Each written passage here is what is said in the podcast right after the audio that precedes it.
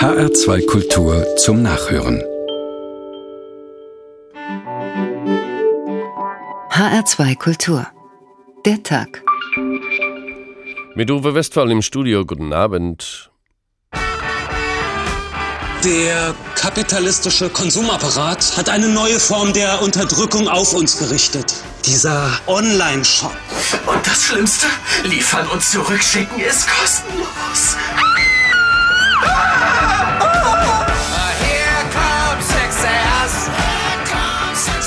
Wir investieren in der Regel so zwischen 1 und 15 Millionen in Startups. Was diese jungen Unternehmen brauchen, nämlich Risikokapital, das soll jetzt unterstützt werden. Wir suchen natürlich die nächsten Billion-Dollar-Companies, wie es heißt.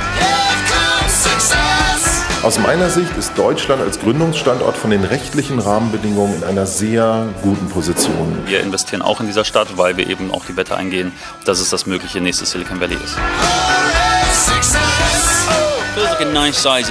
Die Szene hat eine angenehme Größe. Berlin hat eine große Anziehungskraft.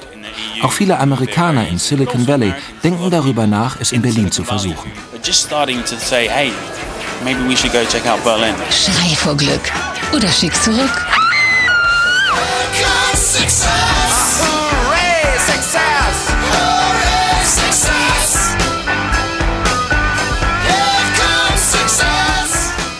Tja, die alte Wirtschaft ist erledigt. Wer seine Kundschaft heute nicht online erreichen kann, ist dann fertig und kann im wahrsten Sinne des Wortes einpacken. So oder ähnlich lesen sich die Statements der Befürworter der Online-Wirtschaft.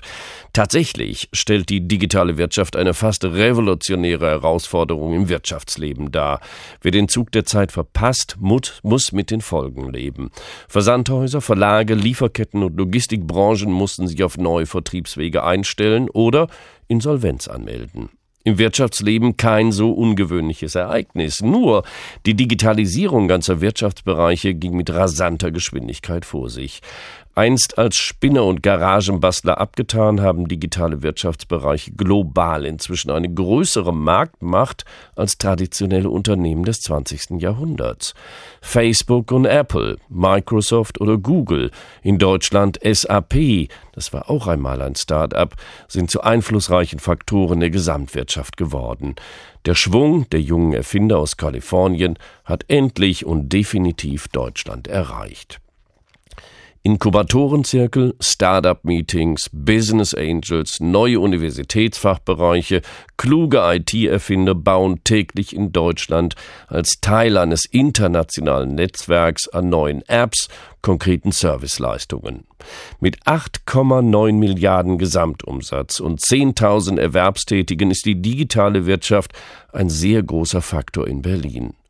Und so gibt es Fußball-Apps, Barcode-Scanner, Filmtitel-Apps, Job-Search-Apps und so weiter und so fort. Nicht wenige wurden schnell in dreistelliger Millionenhöhe runtergeladen. Hier wartet das große Geschäft, das wiederum neue und vorhandene Geschäftsideen multipliziert. Und genau mit dieser Szene wollen wir uns heute bei der Tag auf HR2 Kultur beschäftigen, wollen erfahren, was hinter den großen Erfolgen wie zum Beispiel Zalando steht, welche Mentalität die jungen Entrepreneurs haben oder ob die Geschäftsmethoden bei aller Aufregung, Hoffnung auf den großen Gewinn und Selbstausbeutung nicht doch etwas an frühkapitalistische Methoden und damit fast an die erste Gründerzeit erinnern. Berlin gilt ohne Zweifel als das europäische Zentrum der Internet-Startups. Im letzten Jahr wurden in dieser Stadt 470 Startups gegründet. Die Macher kommen aus aller Welt. Berlin macht Spaß und ist billig. Die klugen Köpfe locken mit ihren neuen Ideen auch neue Investoren nach Berlin. Wolfram Stahl berichtet. Es riecht nach Kaffee im St. Oberholz. Der Name klingt nach bayerischer Provinz Tatsächlich trifft sich hier jedoch die Internetwelt. Junge Männer und Frauen sitzen vor Laptops und ihrem Latte Macchiato. Das Café am Rosenthaler Platz in Berlin Mitte ist Treffpunkt der Computer-Nerds. Free Wi-Fi. Der freie Internetzugang macht. really Travis Todd kommt seit Jahr und Tag in St. Oberholz. Einmal im Monat lädt er die Internetszene hierher zum Frühstück. Wir haben hier etwas vermisst. Meetups, bei denen sich Gründer und andere Tech-Leute treffen, um Ideen auszutauschen. Wir haben die Erfahrung gemacht, dass die Deutschen eher Angst davor haben, ihre Ideen zu teilen, weil ihnen was geklaut werden könnte. Wir finden es viel besser, wie es im Silicon Valley gemacht wird, nämlich mit anderen über die Idee zu reden. So bekommt man das beste Feedback. Manche halten das St. Oberholz für die Keimzelle des Start-up-Aufschwungs von Berlin. Die Hauptstadt möchte zu dem werden, was das kalifornische Silicon Valley weltweit längst ist. Hotspot der Internetwirtschaft. Der regierende Bürgermeister Klaus Wowereit hat die Chance erkannt. Die Startup-Gründerszene in Berlin ist enorm, aber viele wissen es gar nicht. Und was sich hier bewegt, äh, wie Berlin als Stadt der Kreativen daraus auch wirtschaftlichen Nutzen zieht, nämlich durch die Schaffung von Arbeitsplätzen. International bekannt sind vor allem die Startups der Brüder Oliver Mark und Alexander Samba und ihr Unternehmen Rocket Internet. Firmensprecher Andreas Winiarski. Die größten Erfolgsgeschichten der letzten Jahre sind sicherlich Zalando, Groupon, eDarling, Glossybox. Aber das, was uns im Augenblick viel mehr umtreibt, sind unsere Adaptionen von Zalando beispielsweise in Brasilien oder in Russland oder in Afrika, wo wir ebenso große E-Commerce-Seiten gerade aufbauen. Schätzungsweise 40.000 überwiegend junge Leute aus der ganzen Welt sind in Berliner Startups beschäftigt. Im Internetversandhandel, bei Dating-Plattformen, Essenslieferdiensten, Mitwohnzentralen und vielem mehr. Fast täglich kommen neue Firmen hinzu, sagt David Knight vom Technologieblock Silicon Alley. Die Szene hat eine angenehme Größe. Man kennt sich noch. Berlin hat eine große Anziehungskraft, nicht nur auf EU-Bürger, sondern weltweit. Auch viele Amerikaner in Silicon Valley denken darüber nach, es in Berlin zu versuchen. Die Geschäftssprache der Branche ist vorwiegend Englisch. Selbst dann, wenn der Waldorfer Softwarekonzern SAP ein paar Dutzend Gründer zum Startup-Forum einlädt. Im sogenannten Pitch wird die Geschäftsidee kurz vorgestellt. Ich bin Lukas, Mitbegründer von Sablono. Ich möchte Ihnen die Welt vorstellen, die Sablono verändern möchte. Eine Baustelle wie diese benötigt ungefähr 200 Bauarbeiter. Bis zum fertigen Gebäude sind es 100.000 Arbeitsgänge. Lukas Olbrich präsentiert ein Programm für Poliere und Planer, damit auf der Baustelle stets alle auf dem aktuellen Stand sind. Nahezu wöchentlich findet irgendwo in Berlin ein Startup-Forum statt, bei Springer, der Telekom oder Google. Auch Microsoft hat inzwischen das Potenzial erkannt. Nächsten Monat wird die Niederlassung auf dem Boulevard unter den Linden eröffnet. Vielversprechende Startups sollen hier gefördert werden, sagt der Leiter Stefan Chacmont. Wir investieren auch in dieser Stadt, weil wir eben auch die Wette eingehen, dass es das mögliche nächste Silicon Valley ist. Gerade in den letzten ein, zwei Jahren hat man ein sehr starkes Wachstum von interessanten Startups in dieser Stadt gesehen. Berlin zieht auch international sehr viele Gründer an. Wir suchen natürlich die nächsten Billion-Dollar-Companies, wie es heißt. Natürlich hoffen wir, dass wir die zukünftigen Großkonzerne heute hier in Berlin entdecken. Deutschlands neue Unternehmer, die digitale Industrie auf dem Vormarsch, so unsere Sendung heute auf HR2 Kultur der Tag. Nun müssen wir nicht so tun, als wäre das alles komplettes Neuland. Die digitale Wirtschaft stellt heute in einigen Bereichen bereits fünf Prozent der gesamten Wirtschaftskraft. Viele wollen deshalb Förderung eben übersetzt Geld. Ich begrüße jetzt Kathleen Olsfeld. Sie sind Business Analystin bei der Beteiligungsgesellschaft der Investmentbank Berlin. Guten Abend. Schönen guten Abend. Frau Olsfeld, wer kommt denn nun zu Ihnen und was müssen die dann vorher bei Ihnen einreichen? Also zu uns kommt eben einer der vielen neuen Startups in der Stadt, viele internationale mittlerweile auch, was uns sehr freut. Während wir vor fünf Jahren hier noch jedes Startup Tarnschlag kannten, so ungefähr, ist es doch mittlerweile schon mehrere hundert, die hier im Jahr einfliegen. Ähm, am besten, was die Gründer vorher, das ist immer so der erste Schritt, wenn sie eine Idee haben, weil viele Ideen gibt es in der Stadt, es wird, ist viel kreatives Potenzial hier, aber erstmal das Team finden. Ne? Das ist so auf vielen Network-Events ist das so das Hauptthema, denn klar, die Ideen, da muss es aber auch jemanden geben, der es erstmal umsetzt, die Programmierung, jemand, der die kaufmännische Leitung übernimmt, weil bevor die Gründer zu uns kommen, müssen wir wissen, dass die am Ende auch die Idee umsetzen können. Und ja, Sie überprüfen die also auf die Solidität auch der Idee und der Praktikabilität im Geschäftssinn. Genau, das ist äh, der, im Businessplan wird das reingeschrieben. Das eine ist das Team, da wird jedes Mitglied einmal grob vorgestellt. Im Businessplan wird auch die Idee einmal grob vorgestellt und das ist für die meisten der knifflige Part. Man muss auch einmal das Umsatzpotenzial darstellen. Also wie viel würde man in den nächsten drei Jahren damit ungefähr verdienen? Mhm. Und, und diese Leute laden Sie dann ein, wenn Ihnen das plausibel erscheint, was Sie bekommen haben, also im Geschäftsplan? Genau, die laden wir dann ein. Das ist dann ja, das ist dann nicht jeder. Oftmals müssen wir dann vorher auch schon sagen, ha, vielleicht hier an dieser Stelle nochmal schleifen oder wir verweisen an einen unserer Kollegen aus der IBB, wenn wir denken, da ist es eher, die könnten vielleicht einen Kredit, ein Darlehen mit Zuschüssen beantragen. Bei uns geht es ja ums Venture-Geschäft. Das heißt, wir beteiligen an uns an einem Unternehmen, ne, was dann schnell wachsen wird und wo wir dann am Ende, ähm, ja, wenn wir das gemeinsam verkaufen, einen Anteil davon abbekommen. Also die Gründer müssen wir uns nicht das Geld zurückzahlen. Das ist für viele Startups sehr attraktiv, attraktiv und daher haben wir eben auch momentan einen entsprechenden Dealflow hier. Frau Olsen, nochmal einen kleinen Schritt zurück. Das Venture-Geschäft, damit okay. wir es auch wirklich komplett verstehen. Also Sie fördern Startups, wenn Ihnen das plausibel erscheint und das geschäftsmäßig relevant. Dann bekommen die Geld von Ihnen und auch anderweitige sachkundige Begleitung? Genau, also fördern hören wir immer ganz ungern, weil wir natürlich äh, oh. sagen, am Ende sind wir Rendite äh, interessiert, orientiert. Ne? Also die Gründer sind eine Bank, ja. sind letztendlich sind wir daran interessiert, am Ende Gewinne zu machen und äh, das Geld soll dann auch entsprechend eingesetzt werden. Äh, wir unterstützen die Unternehmen auch dadurch. Wir bei der EBB Beteiligungsgesellschaft haben wir gerade 70 Beteiligungsunternehmen. Da ist natürlich viel Wissen und Erfahrung da, was wir dann auch an die neuen Startups weitergeben können. Das heißt nicht, dass wir hier Geschäftsgeheimnisse ausplaudern. Es geht dann eher auch um äh, Erfahrung, zum Beispiel, äh, wie ist es, äh, wenn mal ein Team Streitigkeiten über gewisse Punkte äh, bestehen. Da können wir hier schon mit auf einen gewissen Erfahrungsschatz zurückgreifen. Hm. Und dann wird aber irgendwann, wenn das ganze Ding nun abgehoben bekommen hat und erfolgreich ist, dann wird das Unternehmen verkauft. Das ist ja das erklärte Ziel bei dieser Venture-Politik. Genau. Das ist am Ende, wenn man, wenn man ein Familienunternehmen gründen will, ist das schön, begrüßen wir auch, aber das würde hier nicht funktionieren. Also hier geht es wirklich darum, äh, entweder das Unternehmen zu verkaufen oder irgendwann wie Facebook oder Zalando dann äh, an die Börse zu gehen. Aber wir müssen irgendwann äh, das Unternehmen gemeinsam verkaufen, quasi. Wir mhm. müssen dort raus irgendwann. Mhm. Ähm, wie viel Geld wird denn pro Jahr auch von der IBB dafür ausgegeben, also der Investmentbank Berlin, dürfen Sie das sagen? Ups, äh, also von der gesamten Bank habe ich das äh, habe ich das nicht, äh, mhm. da habe ich das tatsächlich nicht im Blick. Nein, äh, wir wir selber sagen wir, pro Unternehmen äh, finanzieren ne, sagt mal, wir können bis drei Millionen für ein Unternehmen geben. Ach, ein einzelnes Unternehmen ein, könnte dann durchaus schon mit so einem Betrag dann rausgehen. Das passiert dann nicht in der ersten Runde, da sind wir dann wirklich bei 1,5 Millionen hart gekappt.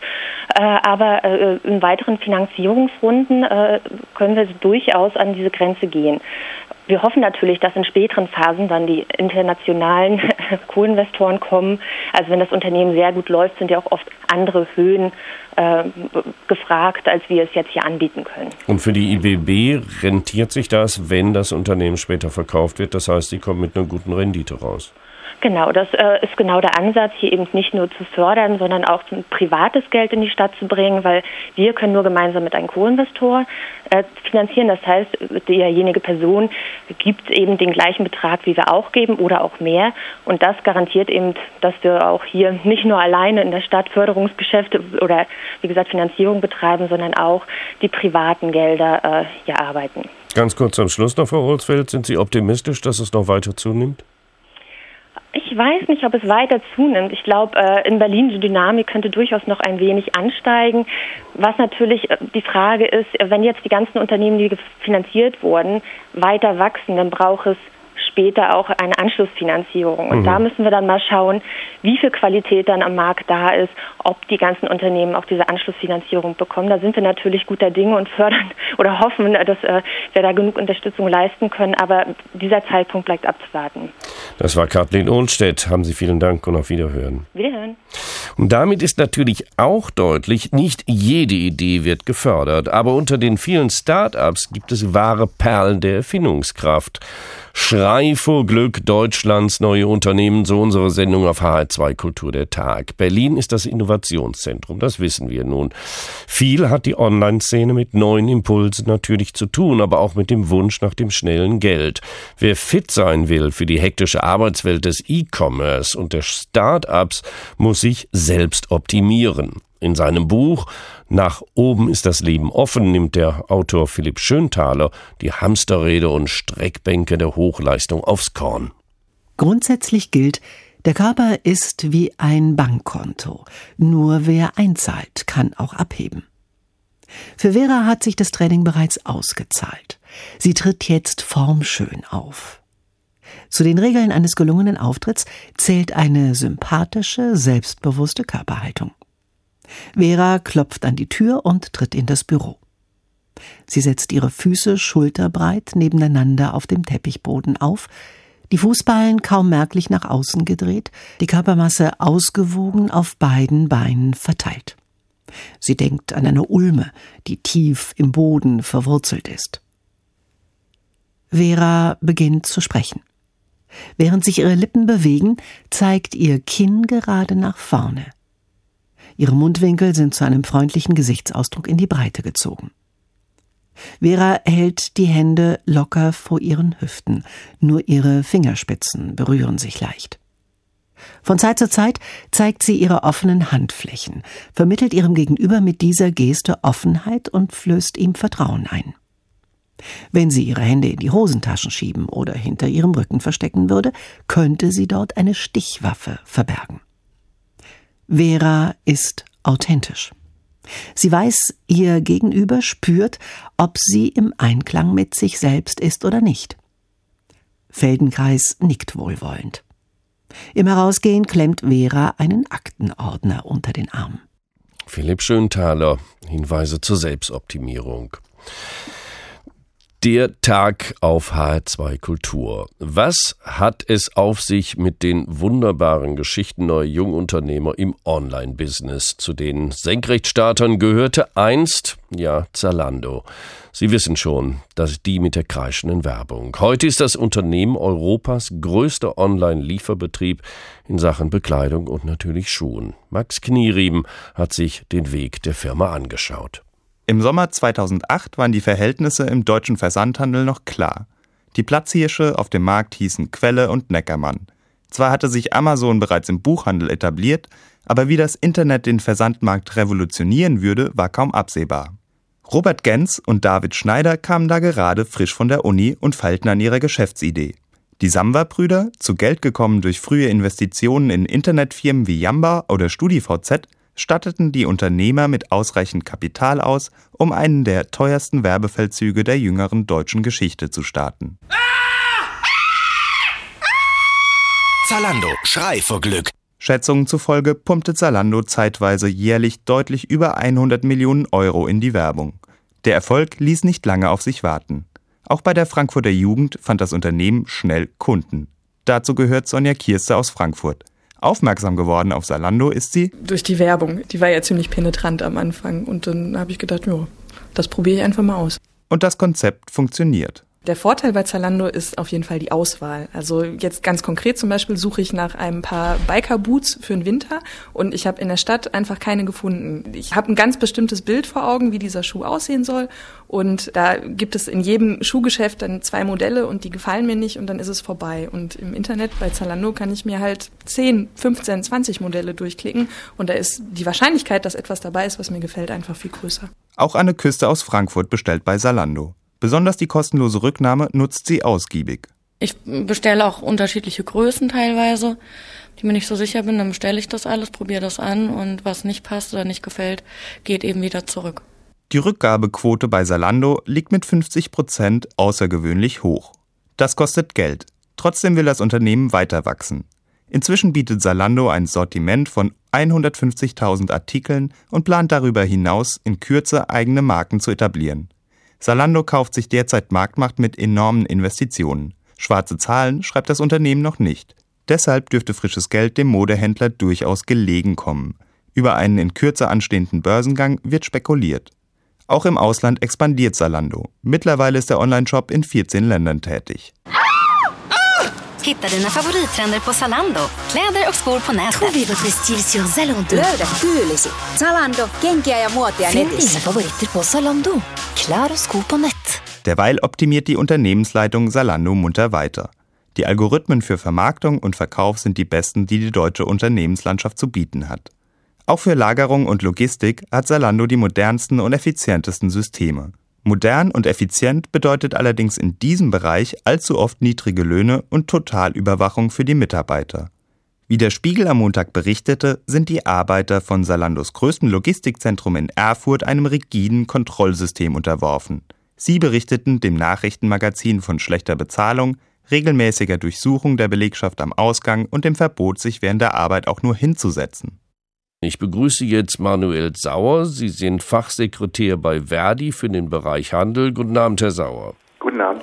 Herr Sauer, was wir vom Spiegel erfahren haben, und es gibt andere Berichte auch, die über Zalando das berichten, das hört sich so ein bisschen ähnlich dem an, was wir von Amazon vorher schon mal gehört haben. Also wenn man von Zalando spricht oder Amazon spricht, spricht man von einer boomenden Branche. Deswegen ist es ist auch klar, dass die mit ähm, ähnlichen Modellen arbeiten. Hm. Wir haben erfahren, dass die Führungsebene beim Logistikzentrum von Zalando in Erfurt, die kam von Amazon. Und da hat es ja schon vorher Auffälligkeiten in der Personalbehandlung gegeben. Was ist denn da besonders aufgefallen?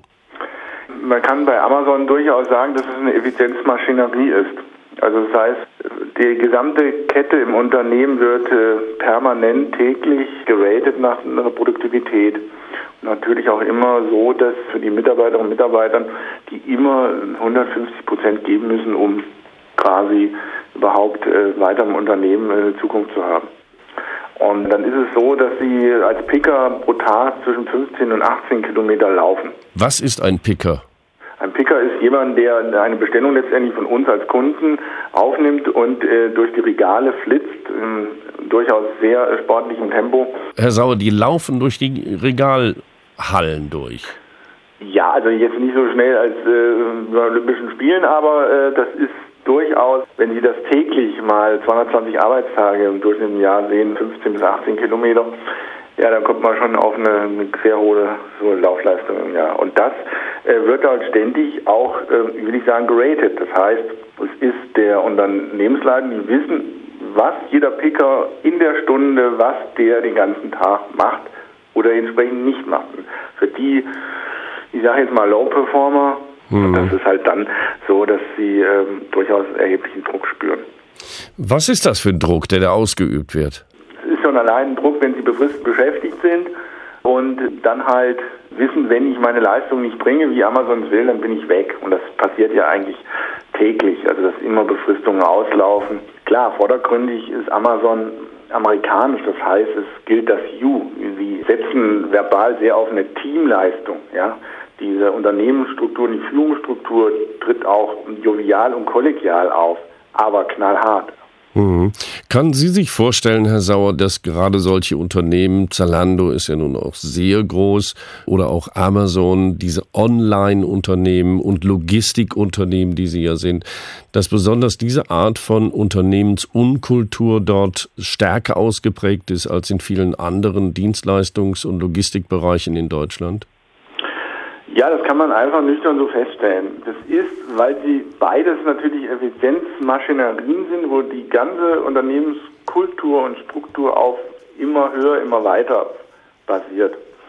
Der Mensch spielt insoweit nur eine Rolle, indem er das leistet, was die Vorgaben sind. Dann haben diese Unternehmen natürlich durchaus Probleme mit der deutschen Mitbestimmung, das auch zu sehen, weil sie ja sagen, ja, was bringt uns das, auch betriebswirtschaftlich gesehen. Das ist das große Problem, weil wirtschaftlich kann man ja insbesondere bei Amazon sagen, bei Zalando ist es auch so, wobei die natürlich große äh, Retourquoten haben. Das macht ihnen zu schaffen. Bei, bei Amazon ist es so, die sind derart erfolgreich und die können wirtschaftlich gesehen vor Kraft kaum laufen. Und das macht es ja umso unverständlicher, dass man sich dann noch, ob man ein wirtschaftlich prosperierendes Unternehmen hat, dann versucht, auf der Lohn- und Gehaltsbasis sich dann immer noch gegen Konkurrenzunternehmen, Beispiel Otto, sich derartige Wettbewerbsvorteile verschaffen will. Mit Manuel Sauer von Verdi sprach ich vor unserer Sendung. Äh, nun gehört Zalando gewiss nicht mehr zu den Start-ups, aber es kommt aus dieser Ecke. Und im günstigsten Fall könnte man behaupten, die jungen, frechen Unternehmen der Start-up-Szene verhalten sich in dieser Frage etwas ungeschickt. Tatsächlich aber steckt ein ganzes Geschäftsmodell dahinter. Hier wird nur auf der Basis von Zahlen und Quoten gearbeitet. Arbeitskraft wird quantifiziert. Dass ein Arbeitgeber auch soziale Verantwortung hat, das ist gerade bei den Logistikfirmen bis bisher kaum angekommen. Und diese Haltung beschreibt auch Philipp Schönthaler in seinem Buch Nach oben ist das Leben offen. Grün macht sich Sorgen. Er ist heute wie jeden Tag um 4.40 Uhr aufgestanden. Grün weiß um die Bedeutung von Gewohnheitshandlungen. Er sagt lieber Alltagsritualen. Der Mensch entsteht aus der Wiederholung. Wir leben in unsicheren Zeiten, sagt Grün. Er nimmt einen Schluck Kräutertee. Verbindlichkeiten? fragt Grün. Er lacht, fährt sich mit den Fingern durch den Bart. Die sind im Schwinden. Grün macht sich keine Illusionen. Er richtet seinen Körper parallel zum Fensterbrett aus. Es ist jetzt Punkt neun Uhr. Grün legt seine Fingerspitzen, die Unterarme über Kreuz gefaltet, auf seine Schultern dann breitet er die Arme zu einer großen Schale über seinem Kopf aus, wie der Himmel, der sich über den Menschen wölbt, erklärt Grün. Die Dinge zeigen sich in einem anderen Licht. Grün ist jetzt ganz still. Er schließt die Augen, horcht in sich hinein, fühlt sich verbunden mit sich selbst, mit den anderen, mit allem. Er bewegt lautlos die Lippen, segnet alles, soweit seine Arme reichen. Anschließend senkt Grün die Arme, lässt den Atem entweichen. Grün setzt sich wieder an seinen Schreibtisch, fährt mit der Arbeit fort, schreibt. Der optimierte Mensch. Der Tag auf HR2 Kultur heute im digitalen Gründerschwung. Ohne Zweifel haben sich fast alle Unternehmen, wenn sie denn im Wettbewerb überleben wollen, der Digitalisierung gestellt. Junge Talente greifen mit innovativen Start-ups ins Wirtschaftsleben ein, revolutionieren es gar. Dieser Prozess fand vor allem und auch in der Lebensmittelbranche statt, weiß Lars Hofmann. Rewe, Edeka, Kaisers Tengelmann oder Amazon und die Post über ihre Tochter All You Need. Die ganz Großen im Lebensmittelhandel und der Logistik mischen mit im Online-Lebensmittelhandel. Die Kunden können bei Rewe Online aus über 9000 Produkten auswählen. Frische Obst und Gemüse, Tiefkühlkost, Kolonialwaren, das komplette Internet, Vollsortiment. Aber auch reine Internetfirmen wie Gourmondo oder Lebensmittel.de versuchen, Milch, Joghurt, Tiefkühlgerichte, Fischdosen oder frisches Obst über das Internet zu verkaufen. Und immer wieder kommen neue Start-up-Unternehmen dazu. Sie alle setzen darauf, dass die Kunden kaum Zeit haben, gehetzt sind und sich das lange Schlangestehen im Supermarkt am liebsten sparen würden. Nicht verzweifeln. Deinen Traumeinkaufsladen gibt es jetzt. Emmas Enkel. Wenn du länger arbeiten musst oder noch zum Fußball gehst, kannst du deinen Einkaufskorb auch von unterwegs füllen. Am Computer oder mit dem Smartphone. Auf emmas-enkel.de. Emmas Enkel wurde beispielsweise vor rund zwei Jahren gegründet, liefert aber nur in Düsseldorf aus. Ein anderes Start-up-Unternehmen, Food.de, existiert ebenfalls seit rund zwei Jahren und liefert in 29 Städte, vor allem aber Metropolregionen wie das Rhein-Main-Gebiet. Das Besondere, Food.de hat eigene Mitarbeiter, die mit dem Lieferwagen die Waren bis vor die Haustür bringen wenn es sein muss, auch bis in den Kühlschrank. Wer bis 12 Uhr mittags bestellt, bekommt seinen Einkauf noch am selben Tag. Ob sich das Geschäftsmodell rechnet, wird allerdings nicht verraten. Nur so viel. In diesem Jahr liegt der Umsatz im mittleren einstelligen Millionenbereich. Im nächsten Jahr soll es ein bisschen mehr sein. Die meisten anderen Online-Versender arbeiten mit großen Logistikunternehmen wie DHL zusammen, lassen ihre Waren also verschicken. Bei Gourmondo etwa setzt man auf exklusive, besondere Lebensmittel, die natürlich in Kühlhäusern gelagert werden. Das fängt zum Beispiel an beim italienischen Aufschnitt, der französischen Terrine bis zum Irish Angus Entrecote am Stück. Im Sommer dann auch Spare Ribs, marinierte Schweine, Nackensteaks. Argentinisches Rind oder gar kanadisches Bison für knapp 100 Euro das Kilo. Da darf beim Versand nichts schiefgehen. Das ist allen Online-Lebensmittelhändlern klar. Mit Internetfilmen versuchen sie den Kunden ihre Bedenken zu nehmen. Für die Lieferung frischer Lebensmittel und Artikel aus dem Tiefkühlregal verwenden wir bei mytime.de hochwertige frische Boxen.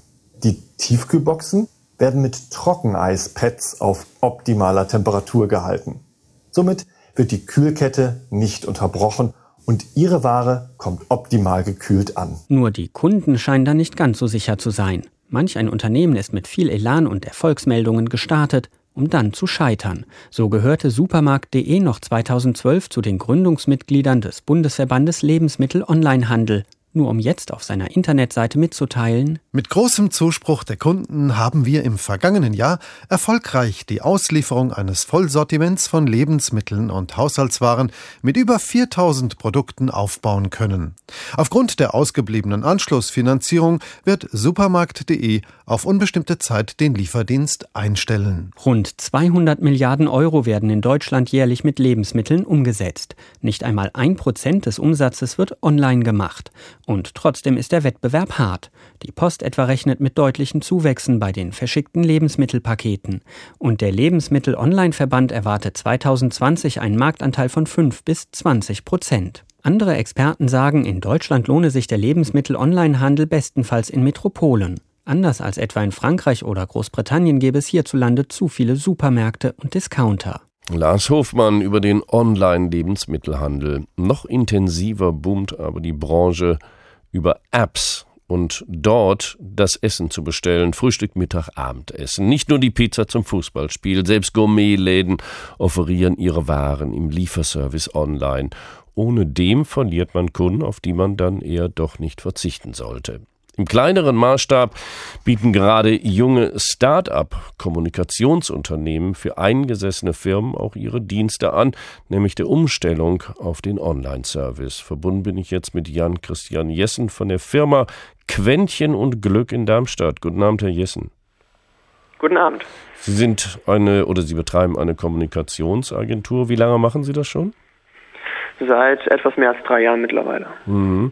Arbeiten aber anders als herkömmliche Agenturen. Wodurch unterscheiden Sie sich?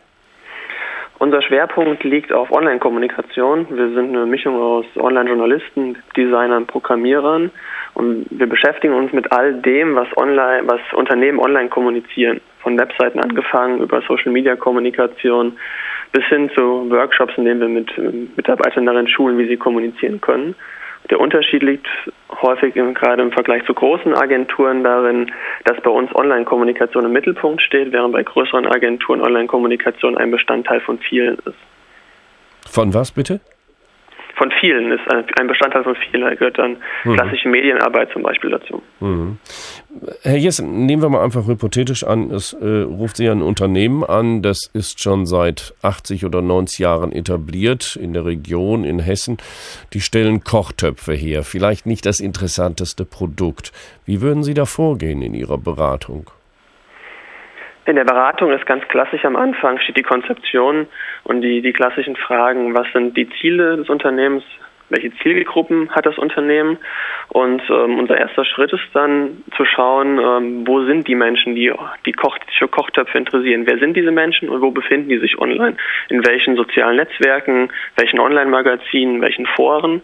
Dann schauen wir, wie kommunizieren da, wie kommunizieren sie dort, welche Themen interessieren sie, um äh, daraus abzuleiten, wie das Unternehmen das Kochtöpfe herstellt, dann in den, in den Diskussionen, in den Dialog mit den Menschen treten kann. Also das macht ja eine normale Agentur auch, die dann so ein Unternehmen berät. Was machen Sie hauptsächlich im digitalen Bereich? Welche Kanäle nutzen Sie? Die Kanäle sind da nicht festgelegt. Das, ähm, mhm. Die Kanalfrage wird immer erst im zweiten Schritt gestellt. Im ersten Schritt müssen wir tatsächlich gucken, wo sind die Menschen. Wenn die Menschen jetzt bei Facebook und bei Twitter sind, dann ist es naheliegend, dass wir im zweiten Schritt sagen, wir gehen in diese Kanäle und sprechen mit den Menschen dort. Wenn es aber gar nicht Twitter und ähm, Facebook sind, bei, bei Kochtöpfen kann ich mir zum Beispiel vorstellen, dass das Magazin chefkoch.de sehr interessant ist und dann gehen wir in chefkoch.de rein und gucken, wie können wir dort die Menschen erreichen. Mhm. Also versuchen eigentlich neue Optionen und Möglichkeiten für sein Unternehmen zu finden, um das zu kommunizieren, was sie zu sagen haben, nämlich dass sie Kochtöpfe machen. Genau, zielgerichtet die Menschen dort suchen, wo sie sind und sie dort da ansprechen. Mhm. Ihre Firma Quäntchen und Glück in Darmstadt, das ist ein klassisches Start-up gewesen. Betrachten Sie es immer noch so nach der Zeit jetzt? Ja, es sind jetzt, es sind jetzt dreieinhalb Jahre. Ich denke, dass wir so in der, in der, in der Schwelle sind, dazu uns langsam zu etablieren. Äh, aber wir sind immer beschäftigen uns immer noch mit, mit typischen Gründerfragen, wie sich unser Unternehmen entwickeln soll, was äh, wir stellen gerade, wir haben jetzt mittlerweile fünf Mitarbeiter, sind fünf Gründer und entwickeln uns Stück für Stück weiter und denke, dass wir so in den nächsten ein, zwei Jahren diese Gründungsphase verlassen. Also dann wie sehen Sie auch eine größere Mitarbeiterzahl an, die Sie dann hoffentlich auch ordentlich behandeln. Ja, also ich glaube, da, da sind wir ähm, haben wir, glaube ich, ein gutes Gewissen. Bei uns steht im Vordergrund das Vertrauen, weniger die Kontrolle der Mitarbeiter. Wir haben bei Mitarbeitern geregelte Arbeitszeiten und bezahlen jede Überstunde, die sie machen, auch aus oder gleichen sie mit, mit ähm, Freizeit aus, was für Startups vielleicht nicht immer automatisch so ist. Und wir haben zum Beispiel auch ähm, keine Urlaubsbegrenzung. Das bedeutet, dass die Mitarbeiter im Jahr frei wählen können, wie viele Tage sie tatsächlich benötigen. Das hört sich ganz praktisch an. Hoffentlich wird es nicht ausgenutzt. Herr Jessen, äh, wer ein Startup gründet, äh, da könnte man erst auf die Idee kommen, das ist ja ganz nett, das kann man ja schon im Studium anfangen, so wie Sie das ja auch gemacht haben. Ähm, aber ist das denn wirklich so einfach oder muss man da wirklich sein Herz reinlegen? Gar keine Frage. Sein Herz muss man da reinlegen. Man braucht auch eine gewisse Portion Mut dabei. Denn ähm, auch wenn das Studium vorbei ist und man schon ein bisschen angefangen hat, ist natürlich dann die Phase, dass ich am Ende des Monats auch das Geld brauche, von der ich meine Miete zahlen kann, von der ich äh, meine Brötchen morgens bezahle. Und deshalb habe ich natürlich ganz viele Fragen, die mich beschäftigen. Reicht das Geld am Ende des Monats? Ähm, reicht unser Kundenstamm? Und äh, mache ich gute Arbeit, die auch bezahlt wird? Das ist natürlich ein Thema, das mich ähm, als Gründer auch jetzt noch von morgens bis abends beschäftigt und ähm, das einen gewissen Teil, einen großen Teil meiner Energie auf jeden Fall kostet, was ich aber auch sehr gerne mache, weil ich es sehr mag, Entscheidungen selbst treffen zu können. Ich mag es sehr, mich in neue Bereiche einzuarbeiten und finde es ehrlich gesagt auch sehr spannend, wie sich das Unternehmen entwickelt. Also wie mhm. gesagt, wir sind von, von fünf Gründern mittlerweile auf zehn angewachsen und das ist natürlich eine schöne Entwicklung, die wir da gesehen haben. Das ist aber durchaus auch zumindest mal vorerst eine Lebensentscheidung absolute Lebensentscheidung. Also genau das, was ich gerade gesagt habe, dieses Entscheidungen selbst treffen, ist für mich ein wesentlicher Punkt. Ich habe vorher in bei anderen, anderen Unternehmen natürlich in normalen Hierarchieebene gearbeitet und mir gefällt es hier, dass wir hier äh, Entscheidungen diskutieren, dass ich hier als ähm, Geschäftsführer auch einfach die Entscheidungen treffen kann, die ich für richtig halte.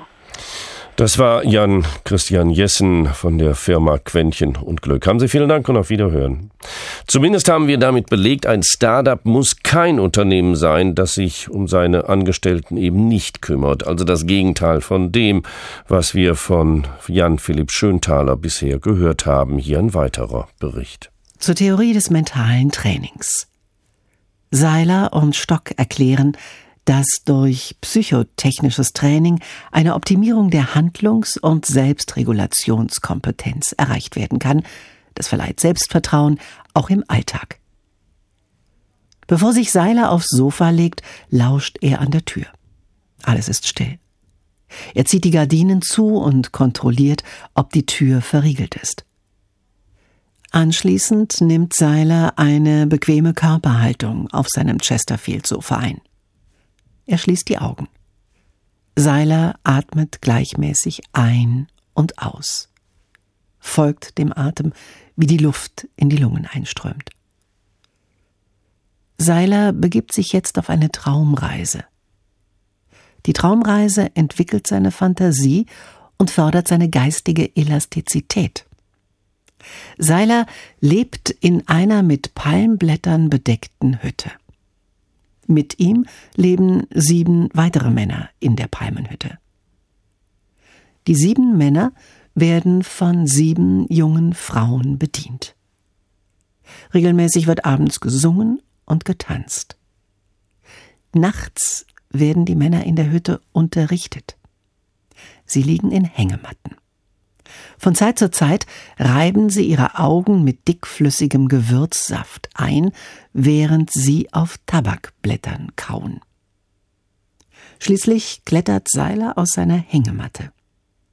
Er besinnt sich und steigt nun auf einer Art luftigen Wendeltreppe langsam höher durch sämtliche Himmelsregionen, bis er einen sehr breiten, trägen Strom erreicht.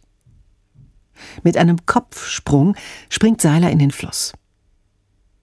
Als Seiler sich eine Viertelstunde später vom Sofa erhebt, ist er von der Übung erfrischt, setzt sich an seinen Bürotisch, macht sich wieder an die Arbeit, schreibt.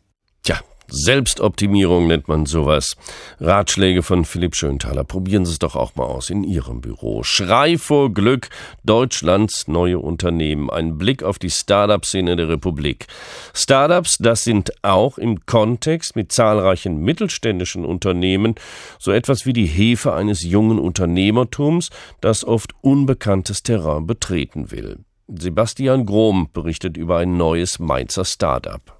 Es war nach einer wilden WG-Party. Die Wohnung von Marius Wolf sah aus wie ein Schlachtfeld. Leere Chipstüten, Pizzakartons und jede Menge leere Bier- und Colaflaschen. Aber das Pfand wegbringen, das wollten weder Marius noch seine Mitbewohner. Sie suchten im Internet lieber nach einer bequemeren Variante. Haben wir geguckt, gibt es einen Service, der das irgendwie anbietet?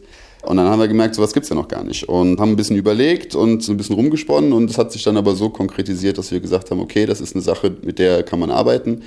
Die Idee ist cool, man kann da ein gutes Konzept draus bauen. Und nur wenige Wochen später hat Marius Wolf mit ein paar Freunden seine Bierlaunen-Idee in die Tat umgesetzt. Sie haben eine kleine Firma namens Pfandgeschenke gegründet. Und das Konzept, das dahinter steckt, ist eigentlich ganz einfach. Man muss nur seine leeren Flaschen und Dosen zählen und die Homepage von Marius Wolf besuchen. Also anstatt dass man selber die Flaschen in sein Auto parkt, gibt man bei uns auf der Website selbst an, wie viel Flaschen man hat und kann im nächsten Schritt sich dann Produkte in Form von Geschenken aussuchen.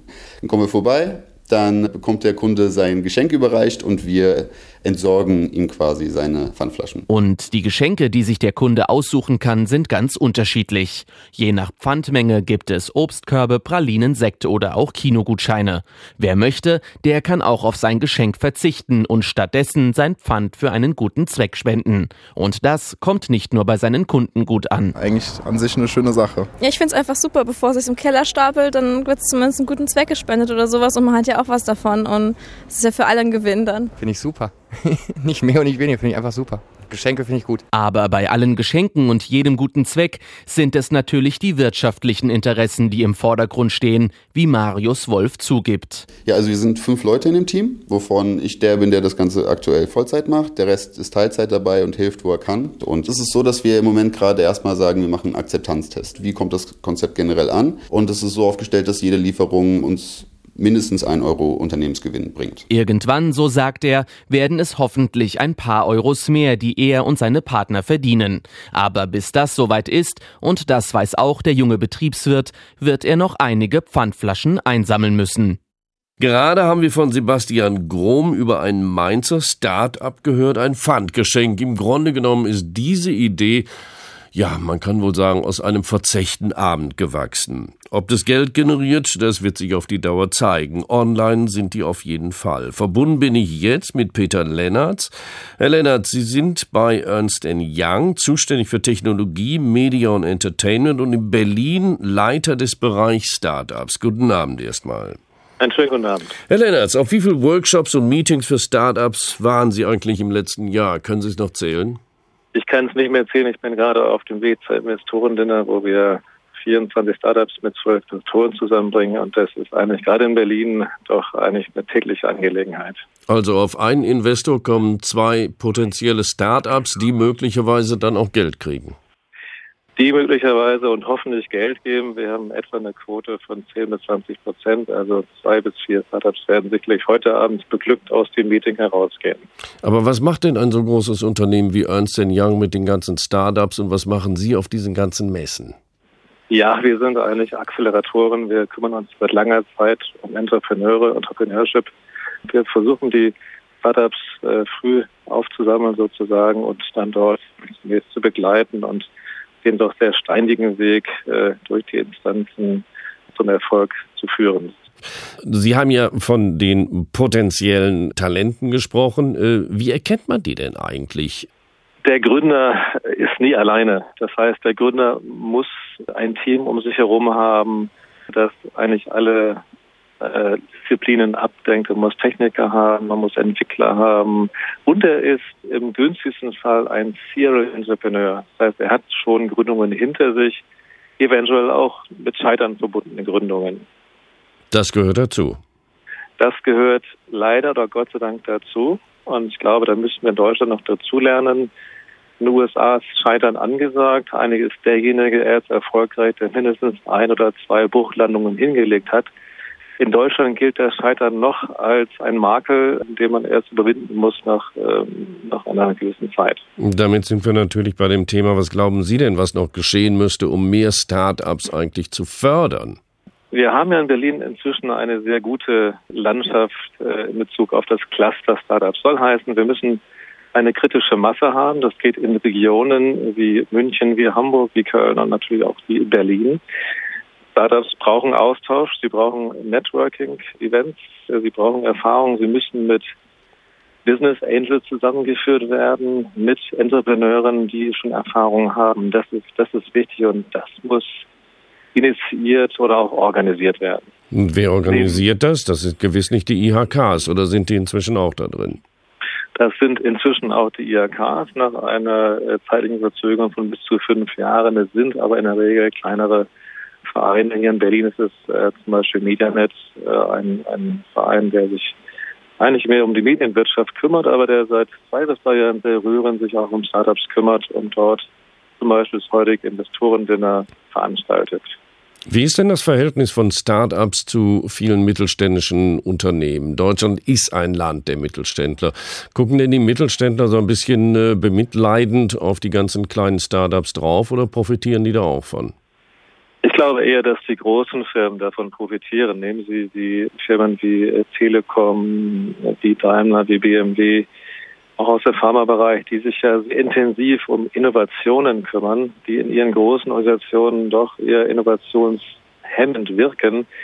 Gerade diese Unternehmen, für die ist es sehr interessant, die, die jungen Wilden sozusagen zu absorbieren und dort deren Ideen aufzugreifen und in das große Unternehmen doch zu integrieren und aufzunehmen. Herr Lennertz, hat die Entwicklung mit Startups äh, in Berlin vor allem dort schon Höhepunkt erreicht oder kommt er erst noch? Wir hatten vor gut ein bis zwei Jahren das Gefühl, dass es sich um einen Hype handelt, der hochgepusht wurde. Mittlerweile sind im ersten halben Jahr über 15 Transaktionen im Wert von jeweils über 10 Millionen Dollar gelaufen. Das hat es bisher noch nie gegeben. Insofern glauben wir schon, dass da eine gewisse Nachhaltigkeit und auch Ernsthaftigkeit äh, inzwischen besteht und dies erst der Anfang einer doch hoffentlich auch äh, arbeitsplatzbescherenden Entwicklung darstellen wird. Wie wir von Peter Lennartz von Ernst Young erfuhren, ziehen die großen Firmen doch ihr Innovationspotenzial just aus den Start-ups. Ich begrüße jetzt Terence Hilscher. Guten Abend. Schönen guten Abend. Hallo. Herr Hilscher, Sie sind 24 Jahre alt. Gehören Sie mit zu den jungen Wilden, die Peter Lennartz von Ernst Young gerade beschrieben hat im äh, Start-up-Bereich? Ähm, ich würde mich zu den jungen Wilden äh, dazu zählen, wobei ich natürlich jetzt, ich hatte das Glück, dass ich jetzt schon seit drei Jahren für einen Business Angel arbeite direkt und da auch ähm, Erfahrungen von ähm, gesammelt habe, wo ich mitbekommen habe, okay, was ähm, was ist im Endeffekt ähm, erfolgstreibender Punkt und was nicht. Das heißt, über die Leute, die ich jetzt mit den Business Angels zusammen in unserem Umfeld auf Arbeit kennengelernt habe, habe ich schon einige Erfahrungen gesammelt, was im Endeffekt vielleicht dieses junge Wild ein bisschen zügelt. Na gut. Ähm, Hager, können Sie uns ganz kurz in ein paar Worten noch eben sagen, was ein Business Angel eigentlich ist, für wen Sie da eigentlich tätig sind? Ja, ein Business Angel, das ist einer, der unterstützt äh, junge Unternehmen mit Startkapital, Know-how und Kontaktlisten, äh, Kontakten und ähm, versucht halt ähm, ein Startup oder so ein junges Unternehmen von Tag eins zu begleiten, dass es vielleicht dann eine höhere Investmentsumme bekommt, um im Endeffekt ähm, ähm, ähm allein tätig agieren zu können. Hm. Diese Verbindung zur Internetszene überhaupt, wie hat das für Sie angefangen? Ähm, ich habe ähm, BWL studiert an der Viatrina in Frankfurt-Oder und hatte im zweiten Semester das Glück, ähm, einen studentischen Mitarbeiterjob bei dem Herrn Michael Brehm zu bekommen und habe dann während des Studiums schon 20 bis 30 Stunden immer wöchentlich ähm, für, äh, für, den, für Herrn Brehm gearbeitet. Neben dem Studium? Und neben dem Studium, ähm, das ist dann nach einer Zeit auch immer mehr geworden, weil es natürlich unheimlich aufregend ist, wenn man in, als, als, äh, wenn man da recht jung hineingeworfen wird in das ganze Umfeld und dann tagtäglich ähm, erfahrene Unternehmer kennenlernt in dem Umfeld ähm, auf Arbeit. Und dann hatten wir auch eine sehr große Firma, die heißt äh, Rebate Networks, ähm, die macht, ähm, die unterstützt ähm, Groupon-Seiten weltweit. Und in der Phase, in der ich angefangen habe zu arbeiten, haben wir weltweit über 30 Firmen gegründet. Und ich habe das von unserem Berliner Büro aus ähm, jeden Tag äh, oder dann beziehungsweise mit dem ähm, Arbeitsaufwand mit den 30 Stunden halt immer mitbekommen und alle alle Unternehmer kennengelernt und ähm, ähm, unheimlich viel Einblicke ähm, in, in, in den Aufbau solcher Unternehmen bekommen. Hm. Steckt man da noch eigenes Geld da rein, wenn man anfängt, eigene Ideen zu bekommen für einen eigenen Startup? Ähm, ja gut, das macht man ja dann separat von dem Job. Ähm, man denkt, okay, das ist, äh, man sieht jetzt jeden Tag, wie solche, wie Business Angels und oder oder oder Venture Capitalisten Firmen bauen. Und dann denkt man sich, ja, ich muss jetzt nur einen Programmierer finden, einen, der es verkaufen kann, und ich setze mich hinter das ähm, Geschäftsmodell. Ähm, ähm, ja, ähm, ehrlich gesagt, also man muss halt seine Erfahrung sammeln. Ähm, ganz am Anfang wollte ich auch ähm, sehr viele eigene Projekte machen und haben dann unheimlich ähm, haben dann auch angefangen, eigenes Geld reinzustecken. Das wurde dann immer mehr und am Ende muss man schon kalkulieren, ähm, wie viel Aufwand oder, oder, oder wie, wie, wie zielsicher eigentlich das eigene Investment dann auch ist. Und je sicherer man sich ist, desto, desto, desto selbstbewusster ist man ja dann im Endeffekt auch mit eigenen, eigenem Startkapital. Und ähm, ja, das gehört halt zum Entrepreneurship dazu, wenn mhm. man wenn man sich da komplett hingibt und ähm, 100 Stunden die Woche arbeitet und ähm, das das macht einen halt glücklich jeden Tag und dann hat man auch nichts dagegen, wenn man wenn man sich kaum das Mittagessen leisten kann, weil man alles Geld in seine Firma reinsteckt. Mhm. Bei den 100 Stunden sagen Sie uns noch ganz kurz, ähm, wo Sie die jetzt reinstecken. Haben Sie eine eigene Idee, eine Internetplattform?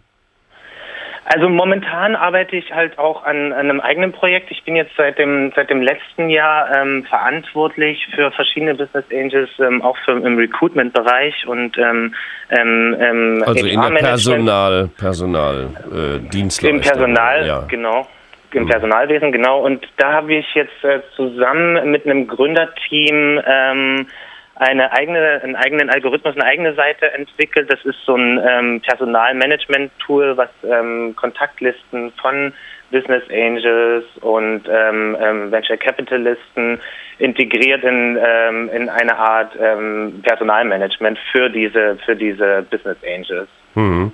Herr Hilscher, ganz kurz am Schluss noch. Äh, stört es Sie manchmal auch, dass äh, doch einige von den Startup-Leuten so ein bisschen aufgeblasen daherkommen, dass sie sich selbst inszenieren? Äh, ist das nicht auch manchmal ein bisschen störend? Ich meine, man kann ja nicht nur Freunde haben, nicht? Äh, ich meine, im Endeffekt zählt nur der Erfolg. Und ähm, man, man fragt ja dann solche Leute auch, was sie machen. Und ähm, in der Unterhaltung, im Gespräch bekommt man ja mit, wie weit ähm, die Entwicklung von den verschiedenen ähm, Geschäftsideen ist und, und inwieweit man das ernst nehmen kann.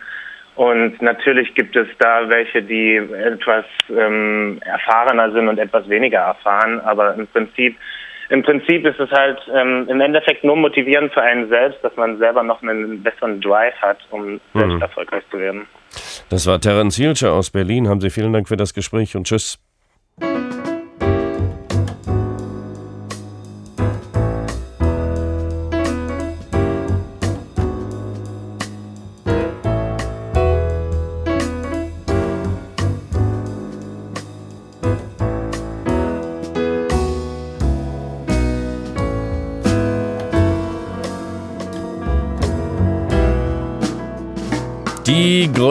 Gründerszene in Deutschland, Schrei vor Glück, so haben wir es genannt. Nun geschrien haben wir nicht, aber hoffentlich ein paar neue Informationen vermittelt. Vielen Dank fürs Zuhören im Studio heute Abend Uwe Westphal. Bis dahin und tschüss.